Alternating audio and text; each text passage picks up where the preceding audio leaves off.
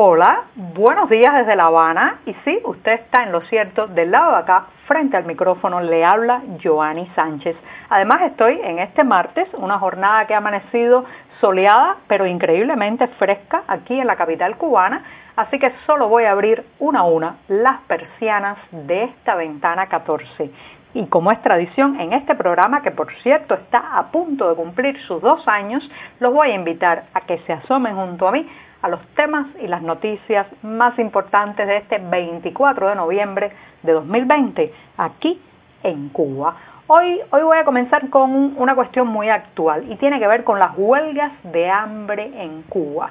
Pero antes de decirles los titulares, voy a pasar, como es tradición también de lunes a viernes en este podcast, a servirme el cafecito informativo para que se vaya refrescando, porque está recién salido la cafetera, aguado, aguado, aguado, casi transparente. Según mis abuelos, esto sería realmente una borra, agua de borra de café. Ya saben que el producto está prácticamente desaparecido de los mercados cubanos. Y como les decía, en un primer momento y ya pasando a los titulares del día, les hablaré de las huelgas de hambre en Cuba, un recorrido por la historia de esta herramienta que utiliza el cuerpo como plaza cívica de protesta y de demanda. En un segundo momento voy a hablar justamente del cafecito, sí. Con un 50% de chícharos o guisantes tostados, el buchito cubano, señoras y señores, ya no es café, lo ha reconocido la propia prensa oficial y ya les daré los detalles. En un tercer momento, una noticia de última hora. Ha muerto el ministro del Interior cubano, Julio César Gandarilla. Hay poca información hasta el momento, pero les daré también lo que tengo y eh, daré mi opinión sobre este fallecimiento en estos momentos. Y por último, la primera impresora 3D cubana llegará, sí, pero primero a la industria.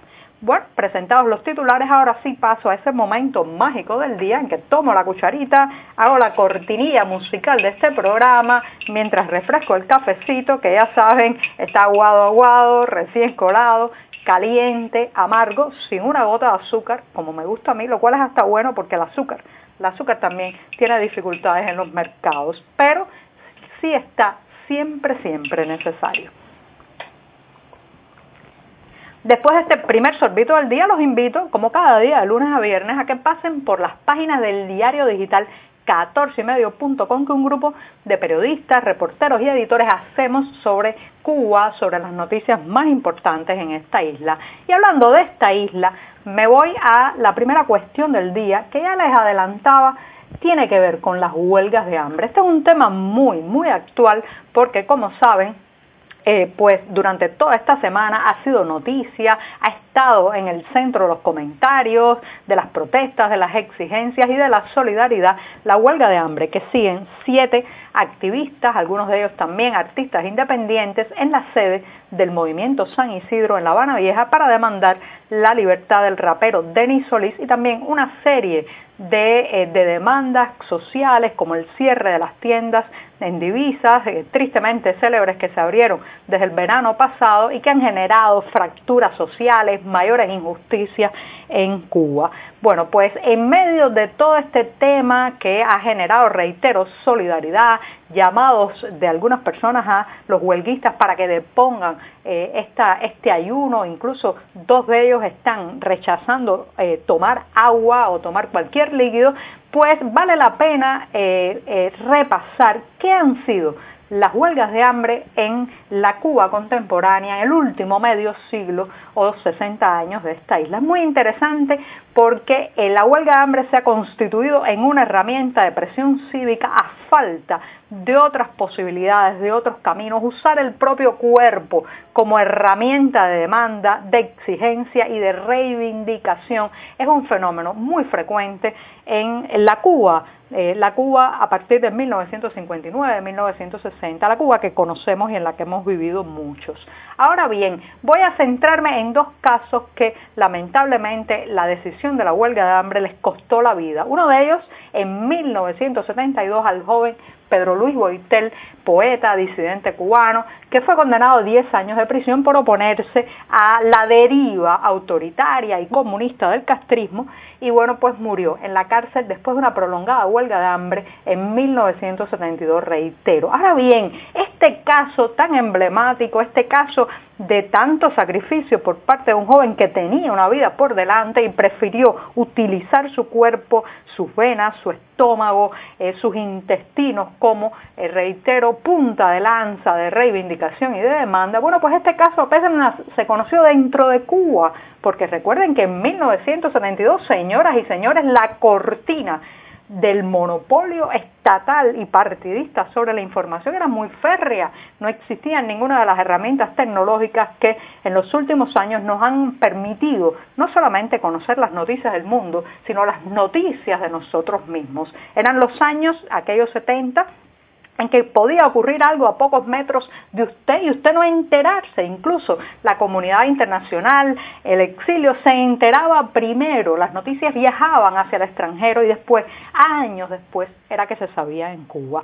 Bueno, pues años después, unos cuantos, en 2010 presenciamos otra muerte. El 23 de febrero de 2010 murió Orlando Zapata Tamayo después de nada más y nada menos que 86 días sin ingerir alimentos. Ya saben que estaba eh, preso, estaba en una prisión, en una cárcel estatal y a partir de la muerte de Orlando Zapata Tamayo se detonaron una serie de eh, movimientos, de una efervescencia opositora en calles, plazas, eh, que bueno trajo, trajo muchos resultados en, en la Cuba que conocíamos en ese momento, por ejemplo, eh, trajo una gran visibilidad para el movimiento Damas de Blanco, también una gran presión internacional para la liberación de los prisioneros de la llamada Primavera Negra. Ahora bien, cuando murió Orlando Zapata Tamayo, a pesar de que todavía la irrupción de las nuevas tecnologías en Cuba era muy precaria, allí funcionó mucho el tener a mano teléfonos móviles, el poder publicar en la red social Twitter, la red del pájaro azul, que en ese momento era sumamente importante para el activismo cubano, y en menos de 24, 48 horas la noticia de la muerte de Zapata Tamayo ya se sabía en toda Cuba.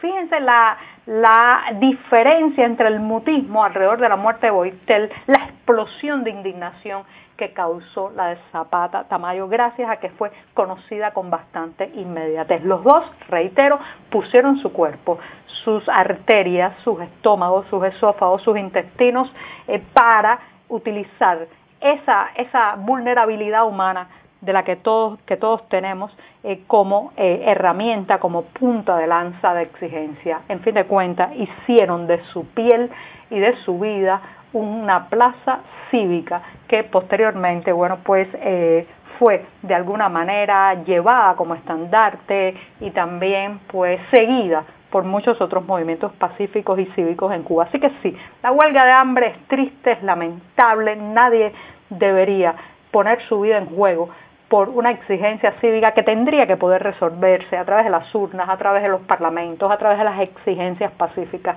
pero estamos en un país donde solo solo nos ha quedado el cuerpo como plaza de resistencia cívica. Bueno, me extendí un poco en el primer tema, pero me voy a dar el segundo buchito de café aguado porque ahora, después de este, viene justamente un tema que tiene que ver con esta bebida, aparentemente café, que me estoy tomando junto a ustedes hoy. Ya sé que del otro lado hay gente compartiendo un tecito, un mate, una infusión de hierbas, incluso los que están al otro lado del Atlántico quizás, quizás ya van por un vinito o por una cerveza. Yo tengo un buchito de café aguado, pero siempre necesario. Y después de este segundo sorbito del día, me voy justamente con una información que han confirmado, esto ya es sabido, pero lo han confirmado la prensa oficial, y es que el 50% del contenido del paquete de café que se vende a través del mercado racionado, la canasta básica racionada en Cuba, pues el 50% es chícharos, guisantes tostados. Es curioso porque aunque le siguen llamando café a eso que nos venden, la Organización Internacional del Café ha dicho que no puede calificarse de café ningún producto que lleve más de un 5% por ciento, perdón, de otra materia mezclada. Entonces, si esto no es café, ¿qué cosa es? Pero además la prensa oficial que admite esa mezcla de 50% y 50%, reconoce también que, fíjense esto, no se pierdan que ese 50% de supuestamente café pues proviene, no proviene de la isla, sino en su mayoría de Brasil y México. Señoras y señores, esta isla no solo fue un día la azucarera del mundo, también fuimos la cafetera del mundo y ahora estamos importando café de Brasil, México y Vietnam para al final hacer una mezcla que ni siquiera puede ser llamada café, que es la que lamentablemente tenemos que tomarnos los cubanos. Ah, pero ahí no termina el reportaje publicado este martes en la prensa oficial. Para colmo dicen que esas cafeteras que explotan, porque claro, la mezcla con chícharo es una mezcla que no las cafeteras italianas que se usan eh, tradicionalmente en Cuba no están preparadas para ella, bueno, pues dice que la culpa es de nosotros porque no sabemos colocar bien el café en la cafetera, apretamos con una cuchara el polvo y eso hace que las cafeteras exploten. O sea, no solamente nos dan mal café, sino que además somos culpables de no saber hacerlos y de que esa mezcla con chícharos nos rompa nuestras queridas cafeteras domésticas. Bueno, me voy rápidamente. Una noticia de último minuto. El ministro del Interior cubano, Julio César Gandarilla Bermejo, ha fallecido la madrugada este martes. Esta es una noticia recién salida en la prensa oficial que adjudica el fallecimiento a una, eh, dicen textualmente, a una larga enfermedad. Ustedes saben que eso significa que ha muerto de un cáncer que padecía hacía tiempo. Ahora bien, este Ministerio del Interior está convirtiéndose en el ministerio más letal de Cuba.